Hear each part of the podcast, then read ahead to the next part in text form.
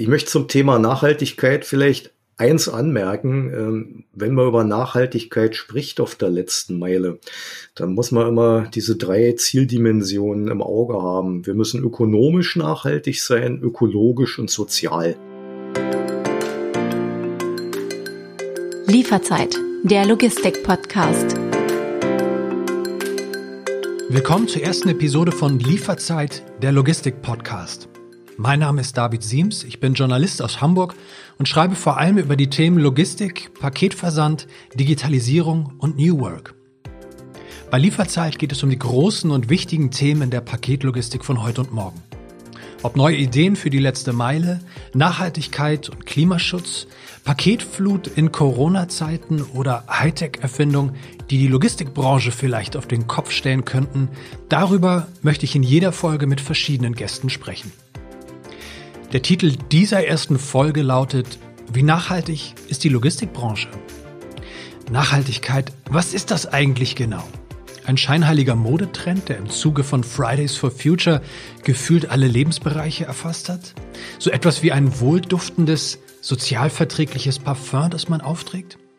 Warum wollen auf einmal alle grün, fair und klimaneutral werden? Wo kommt diese neue Vernunft eigentlich her und inwieweit macht die Logistikbranche beim Thema Nachhaltigkeit eigentlich mit? Mein heutiger Gast ist Professor Dr. Ralf Bogdanski, Professor für nachhaltige Unternehmensführung und Logistik an der Fakultät Betriebswirtschaft der Technischen Hochschule Nürnberg Georg Simon Ohm. Seit vielen Jahren lehrt und forscht er auf dem Gebiet der grünen Logistik und der City-Logistik und ist unter anderem Verfasser der Studie Nachhaltige Stadtlogistik durch Kurier Express Paketdienste. Herr Bogdanski, Willkommen bei Lieferzeit. Ja, ein herzliches Hallo. Herr Bogdanski, der Onlinehandel in Deutschland boomt. Er boomt seit vielen, vielen Jahren. Die Kurve geht nach oben und ja, sowohl im B2B-Bereich, im B2C-Bereich, Unternehmen, Konsumenten bestellen immer mehr Waren über das Internet und auch oder vor allem natürlich wegen Corona.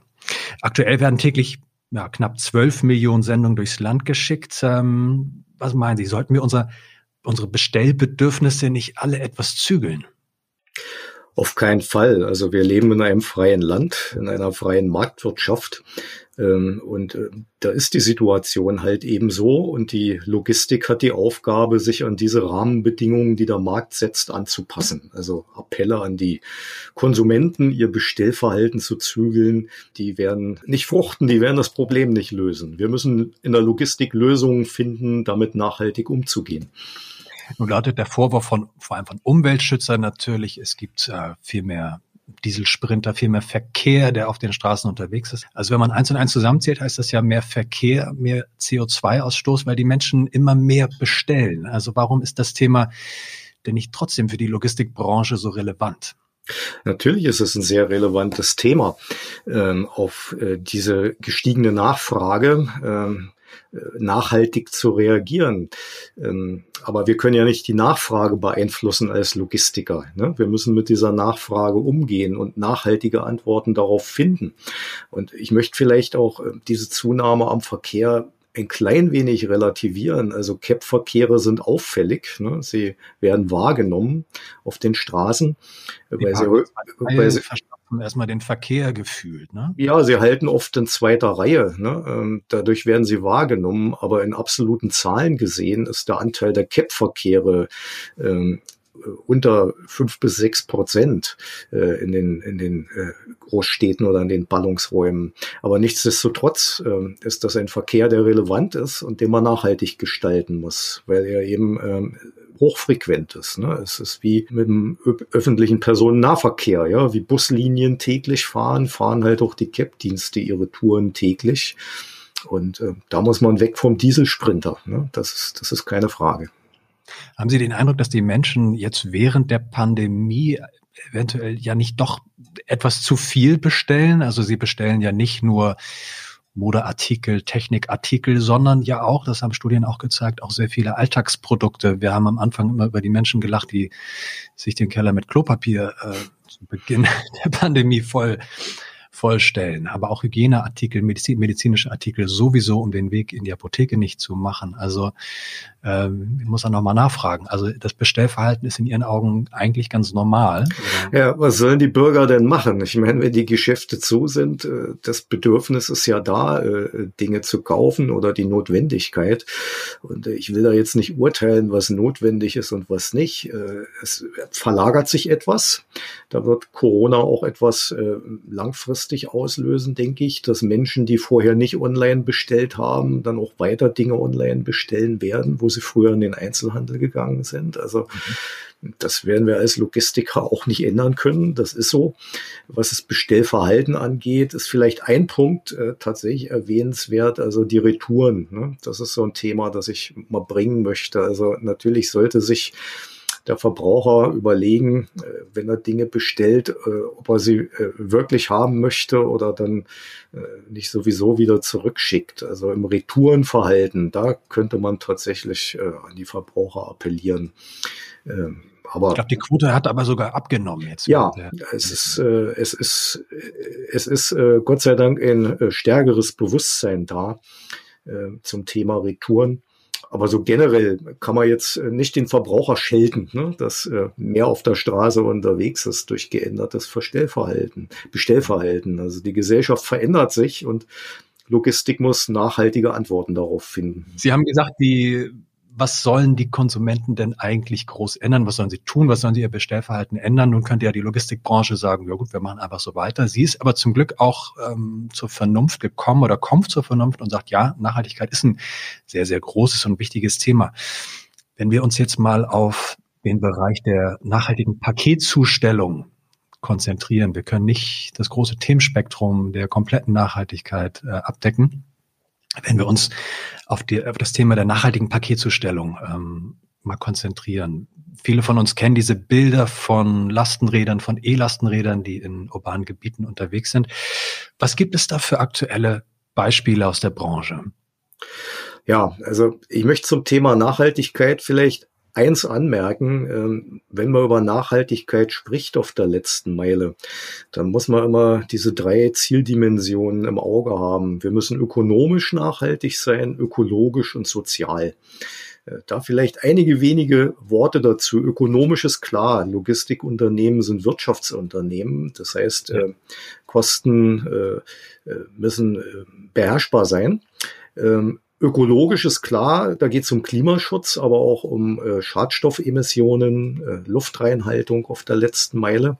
So und sozial, das ist so ein Thema, das findet meist nicht so viel Beachtung. Dahinter verbirgt sich ähm, die Inanspruchnahme öffentlichen Verkehrsraums und die Gefährdung schwächerer Verkehrsteilnehmer. Das heißt, wir sollten äh, Methoden und Technologien einsetzen, die möglichst wenig Gefährdung verursachen und möglichst wenig Verkehrsfläche beanspruchen. Ja, also wir hatten ja schon das Thema Parken in zweiter Reihe. Wenn ja. so ein großes Zustellfahrzeug eben mitten auf der Straße steht und den anderen Verkehr blockiert. Das fällt so unter den Aspekt der sozialen Auswirkungen des Lieferverkehrs, soziale Dimension der Nachhaltigkeit.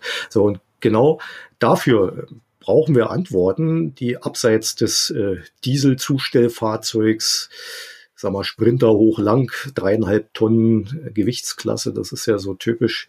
Äh, da müssen wir weg davon nach Möglichkeit. Ja, Beispiele, ja. Was ist so der, der, also die meisten von uns haben schon mal von E-Fahrzeugen gehört, kennt natürlich, also der E-Mobilität erlebt ja dieses Jahr so ein bisschen auch wieder ein Boom. Es kommt so ein bisschen im Mainstream an. Die ja, Kfz-Neuzulassungen sind noch sehr, sehr überschaubar, aber immer mehr Autohersteller ähm, versuchen ja auch für einen breiten Markt E-Fahrzeuge herzustellen, anzubieten. Es gibt staatliche Fördermittel.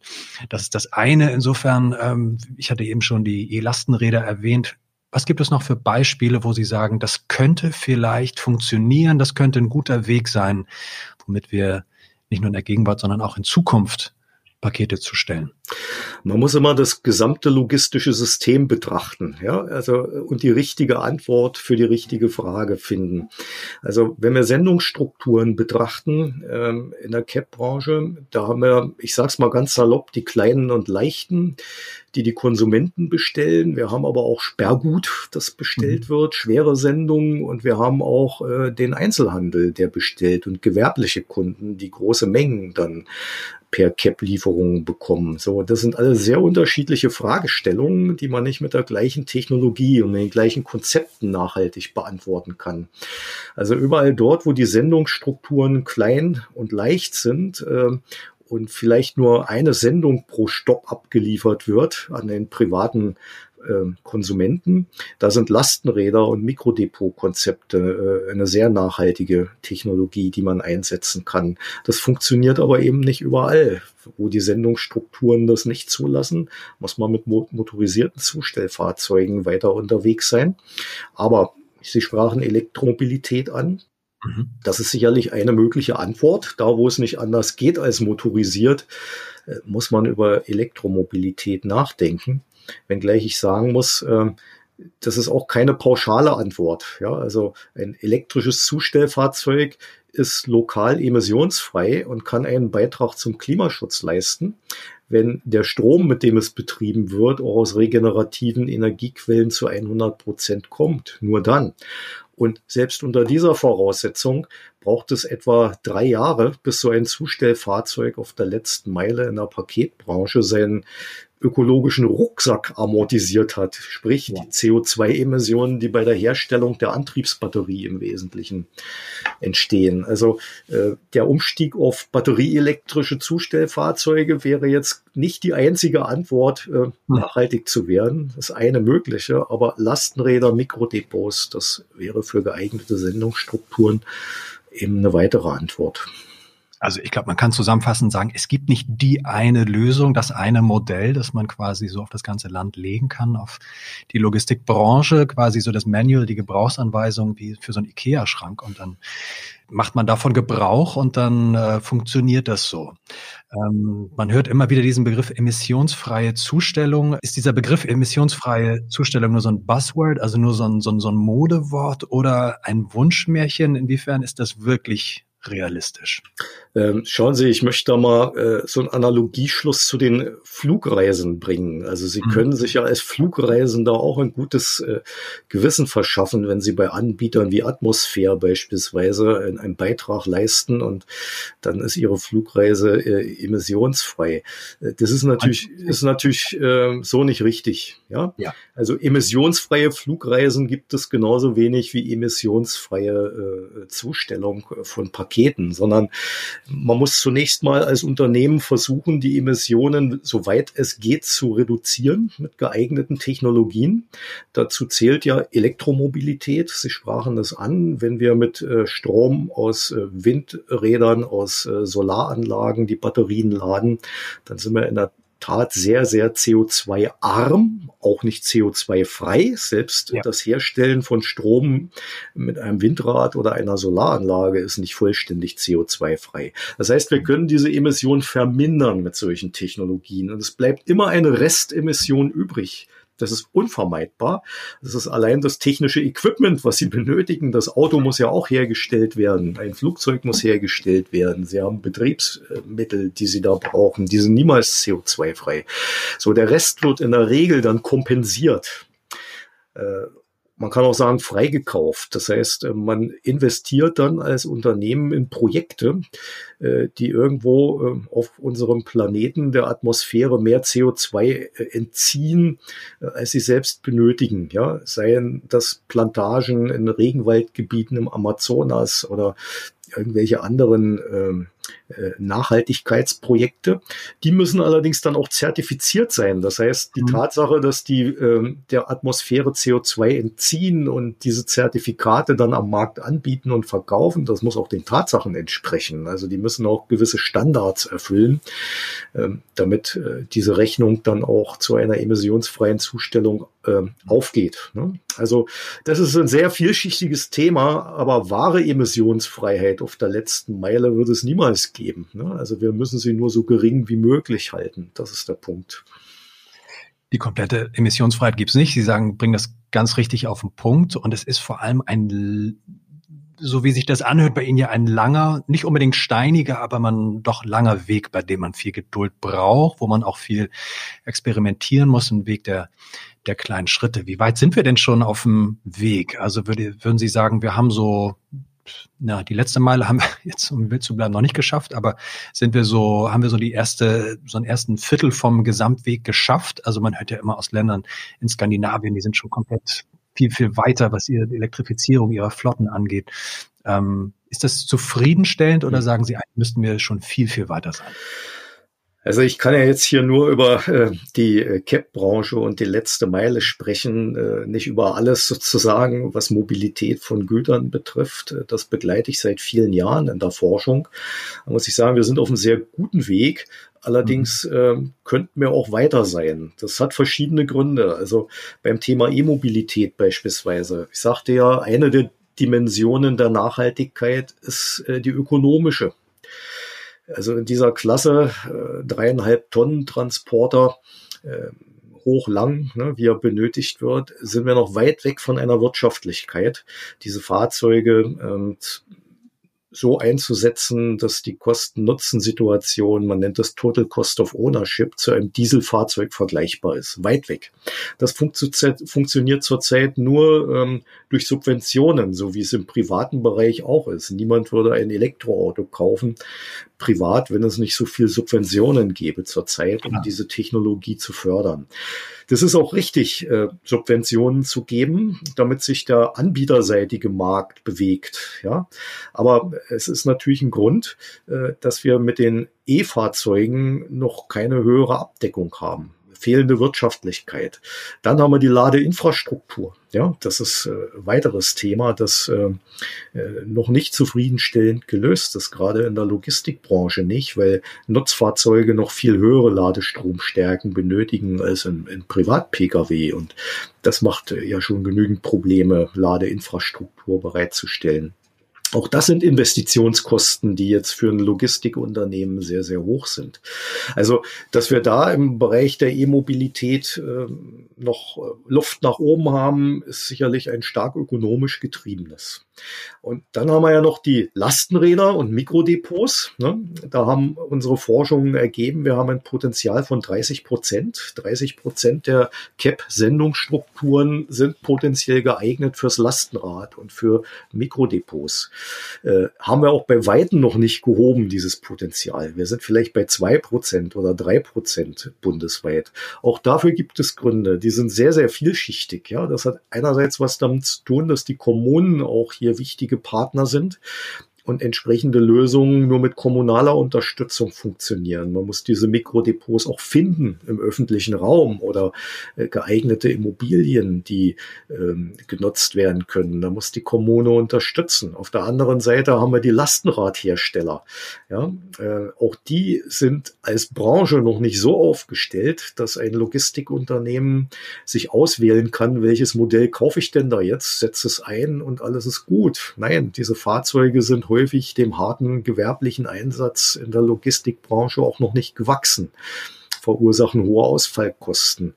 Äh, sie halten einfach nicht, ja, weil sie äh, vielleicht eher für die private Anwendung entwickelt wurden oder mit Fahrradkomponenten gebaut werden.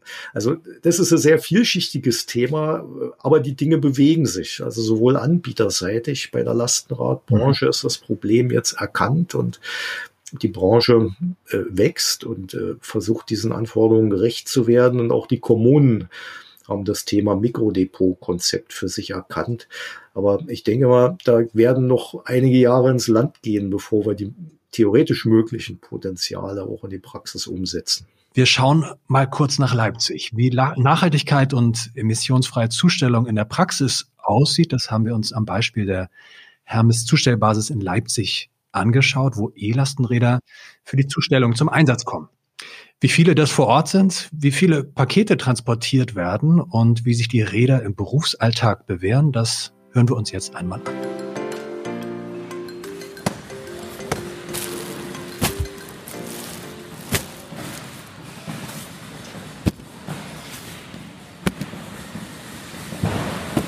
Ich heiße Jona und ich war hier Lastenrad. 9 Uhr morgens in der Zustellbasis von Hermes im Leipziger Stadtteil Eutrich. In einer knapp 2000 Quadratmeter großen Lagerhalle herrscht große Betriebsamkeit. Pakete, Päckchen und Sendung rollen über ein quadratisch angeordnetes Fließband und werden von Hermes-Mitarbeitern gescannt und anschließend nach dem Zustellort in Leipzig sortiert. Vor der Tür stehen bereits 44 Fahrzeuge, die gleich von den Zustellern beladen werden, und drei Lastenräder, die voll bepackt ebenfalls auf die Reise gehen werden. Ich treffe auf den jungen Fahrer Jona Tschuk. Ähm, habe immer so 40 bis 70 Pakete dabei. Ich bin in Teilzeit angestellt, also 25 Wochen, Stunden die Woche. Und brauche auch immer so fünf Stunden am Tag, um alles loszuwerden. Was passiert morgens? Du kommst hier morgens rein und schnappst dir deine Pakete, stapelst sie rein und fährst los. Genau, ich komme mit meinen an, die sind dann schon sortiert. Ich krieg so einen Wagen, lade die einfach in mein Gefährt hier rein. Fahre dann auch eine halbe Stunde später schon los. Meistens heute sind wir ein bisschen zu, hat es ein bisschen länger gedauert. Ich glaube, es sind viele Pakete heute. Lass uns mal das Fahrrad ein bisschen angucken. Ja, das ist eigentlich sehr simpel. So ein Elektro-Lastenrad. Unten ist so ein großer weißer Kasten drauf. Mhm. Kommen die Pakete rein. Mit so einer elektronischen Tür auch verschlossen. Wie viel passt denn hier rein? Also ich hatte letzten Samstag so 70, das war das meiste, was ich hatte. Hier steht 180 Kilogramm. Das ist das Maximum, aber heute ist noch recht viel Platz. Sind, also wie viele Pakete, wie viele Sendungen sind das? Das sind heute 42 Stops, ich glaube 46 Pakete.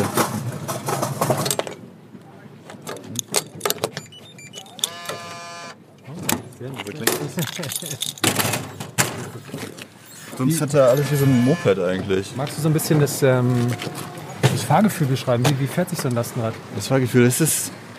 Also dieses hier fährt sich jetzt wirklich eher wie so ein Moped. Also es hat keine Gangschaltung, weswegen man eigentlich eher so, wenn man denn elektronisch fährt, und ich glaube ohne geht es nicht, dann kann man nicht so richtig mitreden, sondern man ist da eher so eingespannt. Es ist 10 Uhr. Die Fahrer haben ihre Sprinter beladen, auch das Lastenrad ist voll bepackt. Es kann losgehen. Jona Tschuk fährt vorne weg. Ich komme mit dem Fahrrad hinterher und muss ordentlich in die Pedale treten, um ihn nicht aus den Augen zu verlieren. Unsere erste Tour führt uns in den benachbarten Stadtteil Gohlis. Wir sind jetzt auf der Wölchowstraße in Gohlis. wir stehen vor, der, vor dem Haus, in dem das Paket abgegeben werden muss. Und ich scanne das jetzt ein und schau mal, ob ich jemand zu Hause ist. Auf der Straße schauen vor allem ältere Passanten dem weißen Lastenrad hinterher. Ist das ein Fahrrad oder ein Mofa? Manche von ihnen schauen lieber zweimal hin. Und war es erfolgreich? Ja, das wäre jetzt sehr gut, wenn beide da. Und fahren jetzt vor in die Koppistraße und haben da eine Menge Pakete abzugeben. Und so geht es weiter. Anfahren, stoppen, kurz absteigen und wieder von vorn. Die Wege sind meistens kurz zwischen den Empfängern. Nach etwa fünf Stunden ist die Tour beendet, alle Sendungen wurden von Jona Tschuk übergeben. Wie fährt sich so ein E-Lastenrad? Ich bin jetzt fertig, habe alle Pakete abgeliefert, muss jetzt nur noch zurück zur Basis fahren. Wie sich das Lastenrad fährt, das fährt sich sehr gut. Ich finde es sehr angenehm, so einfach so schnell abspringen zu können, aufspringen zu können. Weil sowieso hier immer nur so 10, 20 Meter oft. Da, ich glaube, das ist deutlich angenehmer als mit so einem großen Auto hier die Pakete auszufahren. Und man ist da in der frischen Luft.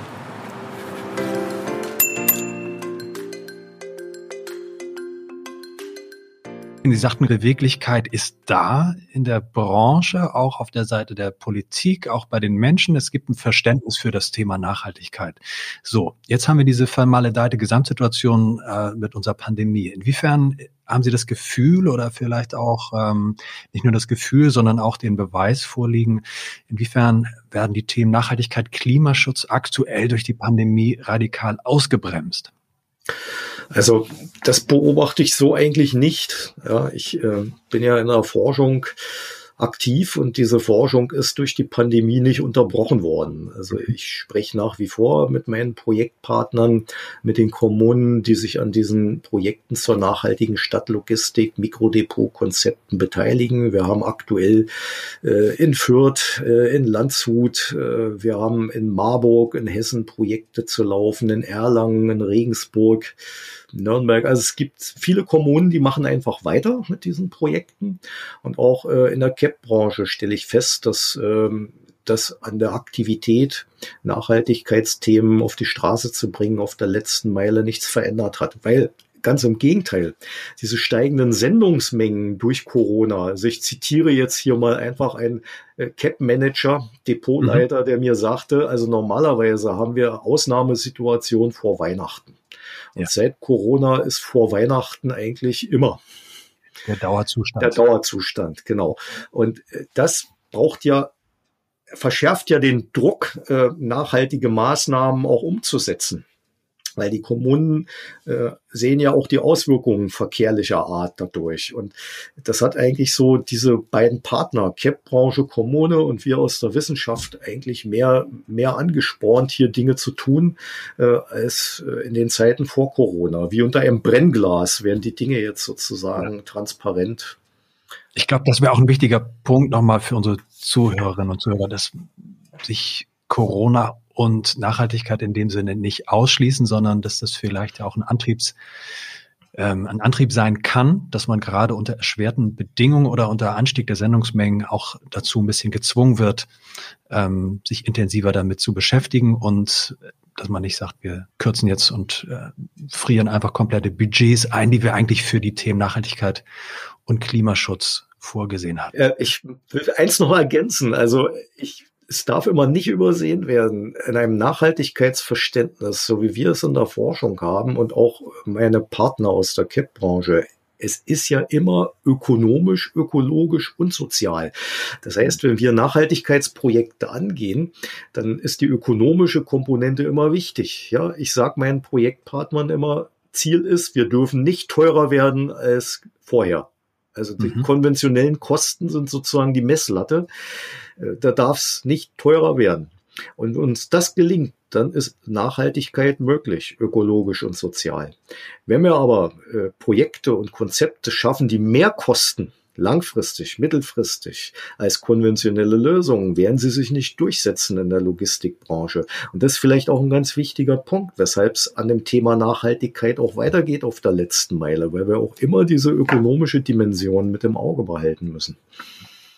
Also fassen wir zusammen, Nachhaltigkeit soll und darf kein Luxusprodukt sein, kein, kein Luxussegment, sondern soll sich eigentlich im Alltag auch unserer Lebenswelt wiederfinden. Nachhaltigkeit ist ja nicht nur auf die Antriebsform beschränkt, sondern äh, jeder kennt den Paketshop. Inwiefern ist der Paketshop auch Teil des Nachhaltigkeitsszenarios? Ja, selbstverständlich, das ist er. Ich spreche ja auch immer von Nachhaltigkeitskonzepten. Ähm, mit Technologie alleine löst man es nicht. Und da zählt auch die Art der Zustellung unbedingt dazu. Wir haben auf der letzten Meile ja in Deutschland ähm, diese Adresszustellung ähm, als dominierende Zustellform. Das heißt, der Paketdienst kommt bis zu Ihnen nach Hause und klingelt und ja. übergibt Ihnen das Paket.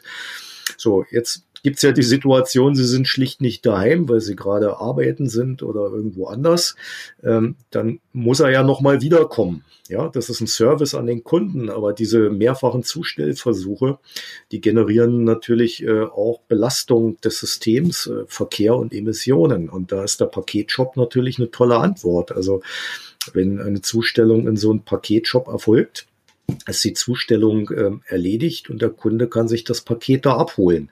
Ob das nachhaltig ist, ja, ist jetzt noch eine andere Frage. Also da muss dieses Netz an Paketshops so gestaltet sein, dass äh, möglichst an einer Tankstelle oder an einer äh, Haltestelle des öffentlichen Nahverkehrs es positioniert ist, dass der Kunde also keine extra Wege zurücklegen muss, um sein Paket zu holen, sondern auf seinen alltäglichen Wegen diese Leistung in Anspruch nehmen kann, dann ist es nachhaltig. Und wenn wir über Paketstationen reden, Packstationen ne, oder mhm. eine Paket Ja. Äh, da gibt's ja klare Aussage als Wissenschaftler von mir, solche Systeme müssen anbieteroffen sein. Es ist nicht nachhaltig, äh, wenn solche technischen Lösungen, Paketboxen nur für ein einzelnes Unternehmen freigeschaltet oder zugänglich sind, sondern wir haben am Markt einen Wettbewerb. Jeder Wettbewerber sollte in solche Systeme Pakete einliefern dürfen.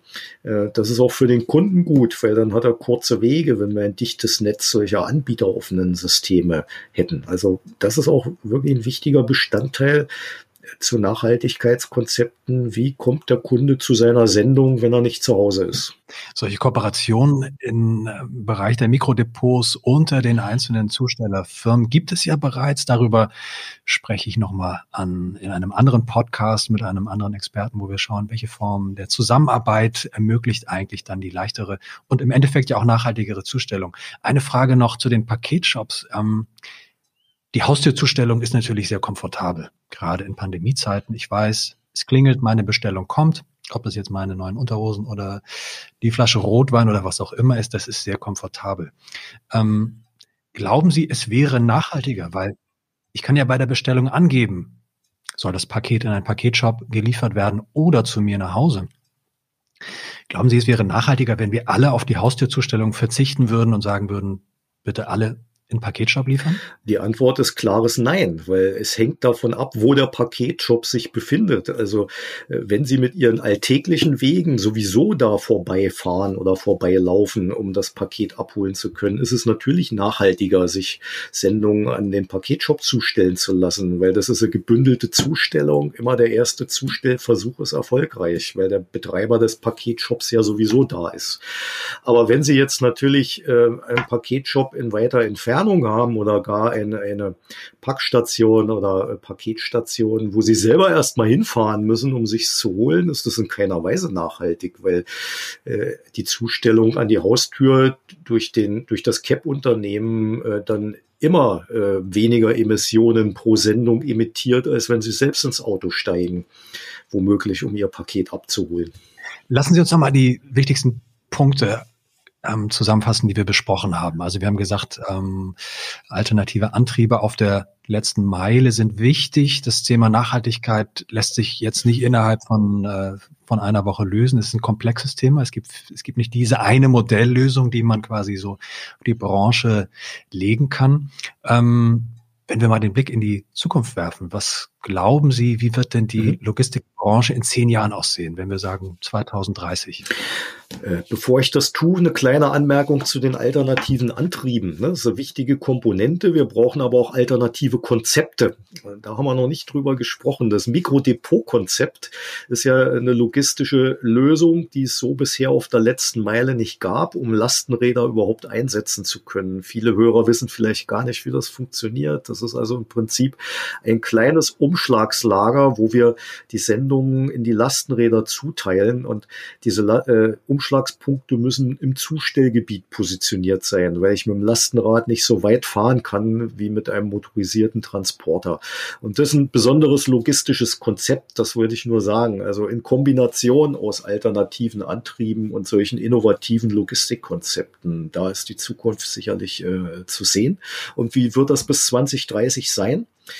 Äh, ja, also ich denke mal, dass wir äh, in diesem Zeitraum das Potenzial, was auf Lastenradlogistik äh, verlagert werden kann, annähernd erreicht haben werden. Also meine Prognose wäre so 20 bis 25 Prozent der Sendungsmengen sollten wir bis 2030 aufs Lastenrad mit dem Mikrodepot-Konzept gebracht haben.